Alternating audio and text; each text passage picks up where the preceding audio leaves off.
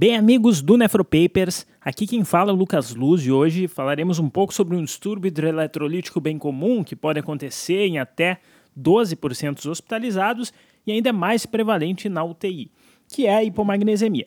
O estudo do magnésio é até um pouco negligenciado nas escolas de medicina e hoje vamos estudar juntos para entender um pouco sobre a verdade sobre esse distúrbio.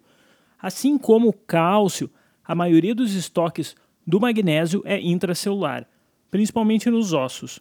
Onde ele está no extracelular, ele pode estar tá livre ou ligado a ânions, porque é um cátion divalente, ou então a proteínas. Um conceito fundamental para entender o distúrbio do magnésio é saber o caminho do magnésio no corpo. Por dia, como média, ingerimos aproximadamente umas 360 miligramas, é, mais ou menos um terço disso é absorvido no delgado. Desses 120, 40 vão ser secretadas pelas próprias secreções do trato gastrointestinal e mais distal. No intestino grosso, 20 mg vão ser absorvidas. No final, então, dos 360, cerca de 100 mg é absorvida e, portanto, a, elimina a eliminação urinária também vai se aproximar disso. A diferença cabal do magnésio frente à maioria dos íons é que o túbulo proximal ele não é o principal sítio de reabsorção. Cerca de 80% do magnésio ele vai ser filtrado e aproximadamente 20% é reabsorvido no proximal, 5 a 10 no distal e o resto acaba sendo é, na porção é, espessa ascendente é, da alça de Henle. Tá? Assim como o que acontece com o cálcio, a maioria do transporte na alça de Henle é passivo e paracelular e vai necessitar então de um gradiente eletroquímico que acontece devido a dois principais processos. Um é a reabsorção do potássio, sódio e dois cloretos pelo canal NKCC2. É, e o retorno do potássio ao lúmen pelos canais RONC, que inclusive é provavelmente o principal formador do gradiente eletroquímico na alça ascendente. E outro, uma regulação mais fina que envolve o espaço tubular e peritubular, que ele é capaz de reabsorver de forma dissociada o ânion cloreto é, do cátion sódio, e isso vai impactar na eletronegatividade ali do local também.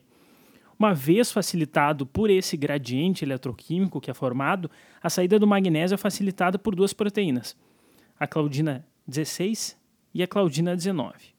Tá, Lucas, eu achei complicado. Bem, o estudo desses canais tem uma importância clínica bastante importante. Por quê? Porque a mutação com ganho de função na claudina 16 e na 19 vão estar associada à hipomagnesemia familiar com hipercalciúria e nefrocalcinose. A mutação com perda de função na Claudina se associa à hipermagnesemia. Lucas, isso é um pouco raro. Tá, concordo. Mas na tua enfermaria de cardiologia, o bloqueio do canal NKCC2 pela furosemida causa diminuição desse gradiente e a diminuição da reabsorção do magnésio, causando hipomagnesemia iatrogênica. Fica de olho. Bom, no túbulo distal tem uma regulação fina e complexa então eu vou omitir os detalhes, mas vale a pena citar que os canais TRPM6 e TRPM7 eles vão estar envolvidos e que tanto o uso do tiazídico em longo prazo quanto a síndrome de Gittelman uh, vai se associar à hipomagnesemia por um mecanismo distal. Já a amilorida parece aumentar a reabsorção de magnésio nessa porção, embora isso não tenha se confirmado aí em todos os estudos. Bom, ao contrário do cálcio com PTH, da aldosterona com sódio, o magnésio é um íon triste e ele é solitário. E ele não tem nenhum hormônio amigo para ajudar na sua regulação tão diretamente. Então, a mobilidade do osso para o sangue é um pouco mais lenta. Tá, e daí? Bom, a relevância clínica é que quando a gente diminui a ingesta ou a absorção, a hipomagnesemia aparece de uma forma relativamente rápida. Se até agora é, você foi malandro, você também notou que é difícil se proteger de uma hipermagnesemia quando há perda de função renal. Um magnésio normal vai gerar ali entre 1,4 a 1,7 mg por litro, 1,7 a 2,1 mg por decilitro. Assim como em quase qualquer situação na medicina, busca pela causa inicia pela história clínica. As pistas a serem perseguidas são as situações que possam gerar perda gastrointestinal e perda renal. As secreções do trato gastrointestinal, é, elas possuem magnésio, e isso é mais verdade na secreção do trato inferior, que tem cerca de 15 vezes mais magnésio que a porção superior do trato gastrointestinal. E é justamente por isso que hipomagnesemia é mais comum secundária à diarreia do que a vômito. Então, fechando o link com a clínica, causas de hipomagnesemia incluem diarreia crônica, estetorreia e bypass cirúrgico. A hipomagnesemia pode também ocorrer na pancreatite aguda com um mecanismo até semelhante ao da hipocalcemia. Isso é, é vai se ligar à gordura necrosada, formando a famosa saponificação. Por sinal, é, nesse contexto, a hipomagnesemia ela pode inclusive ter um estímulo na paratireoide diminuir o PTH. Isso atrapalha a resposta compensatória em relação à queda do cálcio pode agravar ainda mais a própria hipocalcemia, ou seja, no paciente com pancreatite, repor magnésio pode ter um impacto direto na cinética do cálcio. Outra causa descrita relacionada à perda no trato gastrointestinal é por inibidores de bombas de prótons que é, podem vir acompanhado também de hipocalcemia. Essa associação não foi positiva em todos os trabalhos, mas é importante saber que tem é, um estudo que sugere que a hipomagnesemia deles é agravada quando em uso concomitante de diuréticos. E tem até, teve um safety warning da, do FDA é, sugerindo que nos pacientes com plano de uso de, de BP por longo tempo, é, e que outra, ou, usam outras medicações que podem causar hipomagnesemia que se faça um magnésio sérico no início do tratamento e de forma periódica. Se o IBP for a causa, o magnésio é, torna o normal é, na cessação da droga. Quando voltamos os olhos para as causas renais, a coisa é um pouco mais embaixo. Isso porque vários remédios podem induzir a perda renal do magnésio o grau da hipomagnesemia secundária ao uso dos diuréticos costuma ser moderada. Isso porque a própria contração volêmica acaba por aumentar a reabsorção é, no proximal dos íons e também do magnésio. Além dos tiazídicos e dos diuréticos de alça, que inclusive já foram tema de podcast, os aminoglicosídeos, a anfobê, a cisplatina, a pentamidina, aí, que volta e meio o pessoal da Infecto usa em paciente HIV positivo, e os inibidores de calcineurina são drogas chaves que temos que procurar na hipomagnesemia. Em contexto de lesão renal aguda, na presença desses fármacos, muitas vezes a creatinina torna a linha de base, mas a hipomagnesemia acaba persistindo por tempo indeterminado. Comum pós-quimioterapia com cisplatina, por exemplo, o oncologista ele costuma saber prescrever o magnésio no ambulatório. Outra situação clássica é o alcoolista, que é admitido e ele possui hipomagnesemia. Isso parece ter um efeito direto do álcool no túbulo e que pode demorar até quatro semanas de abstinência para que isso aconteça. Às vezes é mais difícil e tem que repor magnésio no ambulatório que o paciente não, não pare de beber. O ambulatório do pós-transplante também é um clássico. Só não faz diagnóstico de hipomagnesemia em paciente usando tacrolimus que não pede o eletrólito. Inclusive, tem estudo aí falando em 43% dos pacientes de, é, de prevalência uh, com o uso do tacrolimus parece que o tal Crolimus vai causar um down regulation justamente no canal TRPM6, no túbulo distal. E o que se costuma fazer é reposição via oral também. Outro eletrólito que tem uma intersecção interessante é o próprio cálcio. Uh, o hiperparatiroidismo pode gerar hipomagnesemia, e um dos motivos é que o cálcio, assim como o magnésio, é cátion divalente acaba é, competindo aí pelo transporte na alça de Henle. Para citar síndromes familiares complexas, as mais comuns é, são Gittomon e Barter. O Gittomon é aquela síndrome que o cotransportador de cloreto de sódio sensível a tiazídico ele é mutado e apresenta é, perda de sal, alcalose, hipocalemia hipocalciúria. Nesses pacientes, a hipomagnesemia ela costuma ser até mais agravada quando tem o uso do tiazídico. A síndrome de Barter deve ser pensada também na presença de nefrocalcinose, assim como uma doença chamada hipomagnesemia familiar com hipercalciúria e nefrocalcinose que é justamente a mutação do gene da claudina, geralmente é 16. Então esses pacientes eles podem ter também poliúria e diabetes insípidos associado. Tem uma lista grande de, do de doença familiar aí para te fazer dormir. Tá, Lucas, vamos voltar para a enfermaria. E se eu não sei se é gastrointestinal ou se é renal, o que, que eu faço?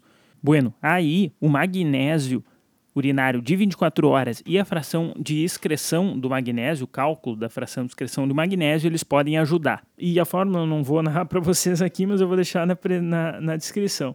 É uma forma simples que te ajuda a interpretar. Porque o paciente com hipomagnesemia, no paciente com hipomagnesemia, uma excreção diária maior que 10 a 30 miligramas ou uma fração maior que 3 a 4% sugere uma perda renal. Uma excreção menor que 10 miligramas ou uma fração de excreção menor que 2% sugere perda gastrointestinal. Bom, e o tratamento? Obviamente, vamos tratar a causa. Para um ponto de partida prático, consideremos que a reposição do magnésio vai ser baseada em sintomas. E aí um conhecimento básico importante é que a ampola de 50% e 10 ml de sulfato de magnésio vai ter 5 gramas. O paciente com um sintoma grave, leia-se tetania, arritmia ou convulsão, tem que estar tá monitorizado. Isso é, sala vermelha ou unidade de terapia intensiva. A hipomagnesemia é uma situação descrita como desencadeadora de arritmias ventriculares e supraventriculares, embora não haja uma morfologia tão específica quanto da hipercalemia, por exemplo.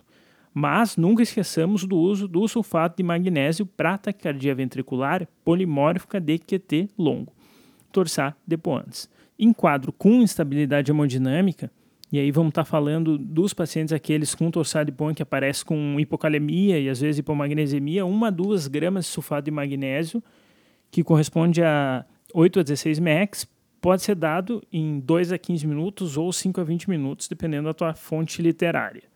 Bom, para facilitar o raciocínio, 2 gramas significam 4 ml da solução pura. Então a gente pode diluir esses 4 ml da solução a 50% em 16 de água destilada e infundir lentamente aí de 2 a 15 minutos. Se o paciente mantiver com estabilidade hemodinâmica, a gente pode repetir esse bolos. Já naqueles que estão hemodinamicamente estáveis, mas com magnésio menor que 1 mg por decilitro ou 0,8 mEq por litro, a gente pode fazer um ataque de 1 a 2 gramas de sulfato de magnésio. Como é que eu vou fazer esse soro? Eu vou diluir 2 a 4 ml do sulfato de magnésio a 50% num soro glico de 5% em 100 ml. Esse ataque ele pode ser feito entre 5 minutos e 1 hora, tem uma janela ampla aí. Bom, depois disso tem que deixar uma, uma manutenção tá, após o ataque e que pode ser de 8 ml do sulfato de magnésio 50% em 500 de soro glico e deixar correr de 12 a 16, é, de 12 a 24 horas. Bom, nos pacientes que têm uma taxa de filtração é, estimada menor que 30, a gente pode reduzir pela metade aí essas doses que eu falei nos caras que estão hemodinamicamente estáveis. Pelo certo, pelo certo, pelo certo, assim a gente devia fazer um magnésio de controle depois dessas, infus dessas infusões nos estáveis 6 a 12 horas após, porque pode ter uma, uma elevação transitória em, até algumas horas depois da administração de uma dose endovenosa. Nos pacientes estáveis e sem a hipomagnesemia grave, a suplementação via oral ela é até preferida porque a elevação abrupta e temporária que o magnésio EV causa é suficiente para estimular a diminuição na reabsorção do magnésio pela Henle. Então, se o paciente não tolera magnésio oral, mas está estável, aí a gente vai repor o magnésio EV, de acordo com o nível sérico, pode ser. É, Para facilitar na prática, na prática clínica, a gente pode fazer da seguinte forma: se o magnésio for menor que 1 grama por decilitro, é, tu pode diluir até 15 é, ml da, da solução sulfato de magnésio em 50%. a 50% em glico, em 12 a 24 horas. Eu confesso que eu acho até bastante, e na minha prática clínica isso empurra o magnésio para um nível superior no controle do outro dia. Se o magnésio for entre 1 e 1,5, a gente pode fazer 5 ml diluído em soro glico de 4 a 12 horas. E se for entre 1,5 e 2, pode ser 2 a 4, é, 4 ml, pode ser feito ao longo de 2 horas. Bom, se a causa da hipomagnesemia for perda renal, uma opção que pode ajudar em alguns casos é aquela milorida 20mg por dia. No Brasil, a gente tem algumas formulações para o uso via oral, sendo que a farmácia de manipulação também é uma opção, uma opção muito boa. Alguns sais de magnésio são intermitentes no mercado. Uma opção bastante usada é o Pindomag, que é o pindolato magnésio, que tem 130mg de magnésio puro flaconete. Tem também o óxido de magnésio, pode ser manipulado e é uma, é uma opção bastante interessante, porque tem 60% do comprimido é magnésio, então é a maior quantia de magnésio por comprimido. Tem também o cloreto de magnésio, é, nem todos os locais têm disponíveis todas as opções. Dependendo da formulação, vários tabletes são necessários, porque uma reposição em paciente com função renal normal ela vai ser aí de 240 até 1 grama de magnésio por dia, que pode significar várias tomadas de comprimido, por isso o óxido de magnésio pode ser interessante. Bom, com todo esse monte de miligramagem e informação, acho que a gente pode se virar com a maioria dos pacientes com hipomagnesemia. Um grande abraço a todos e não esqueça de vigiar o magnésio do amiguinho com insuficiência cardíaca que anda sempre com Lasix no bolso. Um grande abraço da equipe Nefropapers. Esse podcast tem o objetivo de educação médica. As informações aqui prestadas exprimem as opiniões dos seus integrantes no momento da gravação. Ciência Não esqueça que, que a medicina constantemente. É uma... Não utilize as informações ouvidas aqui como conselhos médicos para si ou para outros. Em caso de necessidade, procure opinião médica direcionada.